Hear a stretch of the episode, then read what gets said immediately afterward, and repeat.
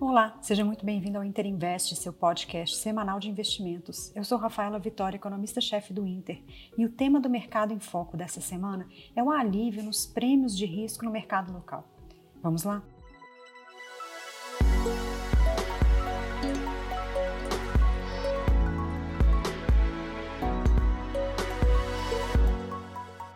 Semana passada foi marcada por uma forte recuperação dos prêmios dos ativos no Brasil, com queda do dólar, dos juros e uma alta na bolsa.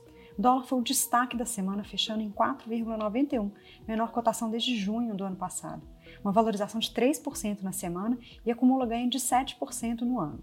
O Ibovespa teve alta de 5% na semana, com destaque para os setores mais sensíveis à taxa de juros, respondendo a uma renovada expectativa de queda da Selic no segundo semestre.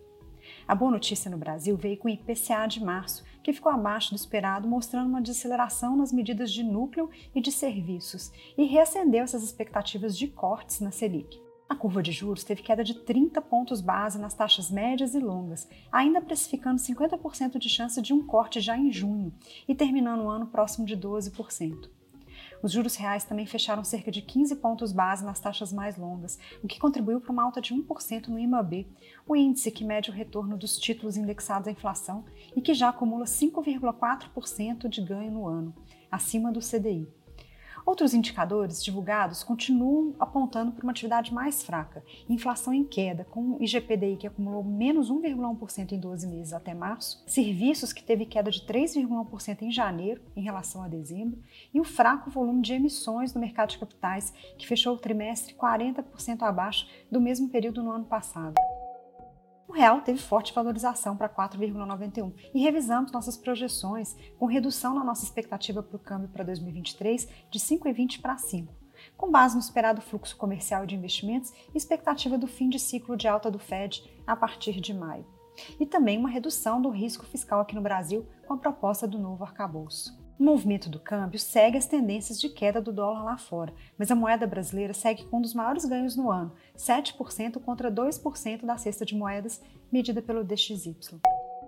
Lá fora, os indicadores também foram mais positivos pelo lado da inflação. Tanto o CPI como o PPI nos Estados Unidos mostraram uma desaceleração e ficaram ligeiramente abaixo do esperado. O desempenho do varejo por lá, em março, foi negativo, em menos 1%, mas a produção industrial recuperou para 0,4% também em março. O indicador de Michigan, no entanto, mostrou confiança maior, com um cenário de alívio na crise bancária e uma expectativa de inflação que deu um salto para 4,6% para o ano de 2023. As apostas em uma alta de 25 pontos base na próxima reunião do FONC, que é agora em maio, são maioria e parecem consolidadas nesse momento, mas o Fed pode encerrar o ciclo de alta, o que pode trazer alívio para os mercados. Nessa semana, começamos com o IGP-10 aqui no Brasil, com mais uma deflação de 0,58% no mês de abril e acumula menos 1,9% em 12 meses, e reflete essa forte queda nos preços das matérias-primas, tanto agrícolas quanto da indústria. Teremos ainda essa semana a divulgação dos dados do setor imobiliário nos Estados Unidos, que pode indicar uma nova desaceleração e consolidar essa visão de fim de ciclo de alta de juros mais próximo.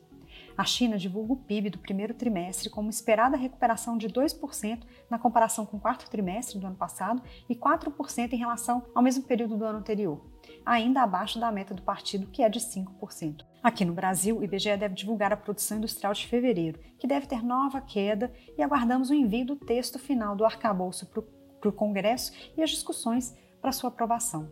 A LDO, que foi enviada na sexta-feira, trouxe de fato uma expectativa de zerar o déficit fiscal já em 2024, o que seria uma boa notícia, mas conta com indicadores projetados bastante otimistas em relação ao cenário atual, que vemos que é de maior desaceleração da economia.